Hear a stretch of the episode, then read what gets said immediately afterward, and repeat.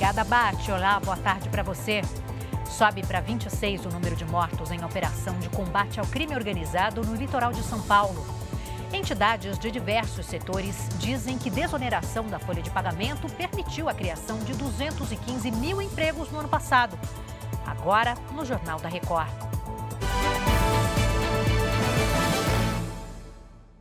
Oferecimento Bradesco. Caia na folia, mas não caia na cilada. Polícia do Rio de Janeiro reforçou a segurança no complexo da Pedreira, na zona norte da capital. A medida foi tomada após um intenso tiroteio entre traficantes rivais que disputam o território.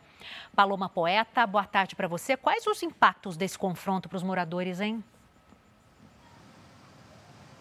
Oi, Adriana. Boa tarde a você e a todos que nos acompanham. Adriana, escolas precisaram ser fechadas e unidades de saúde tiveram um atendimento suspenso na manhã de hoje. Essa tentativa de invasão aconteceu ontem à noite. Vídeos mostram criminosos andando armados pelas ruas. Claro, o tiroteio deixou os moradores muito assustados. Dois ônibus também foram incendiados, o corpo de bombeiros foi acionado, não houve feridos. As carcaças dos coletivos ainda estavam no local hoje pela manhã. A polícia agora tenta identificar os envolvidos nesse conflito. Adriana. A gente segue acompanhando, né, Paloma? Obrigada, viu? Bom trabalho para você. Mais três suspeitos morreram hoje na Baixada Santista em uma operação da Polícia Militar. O número de mortes agora subiu para 26. Na manhã desta sexta-feira, Rodrigo Pires dos Santos, conhecido como Danone, foi morto durante uma ação do Comando de Operações Especiais da Polícia Militar. Ele era apontado como o chefe de uma facção criminosa envolvida com o tráfico internacional de drogas, lavagem de dinheiro e assaltos no Guarujá.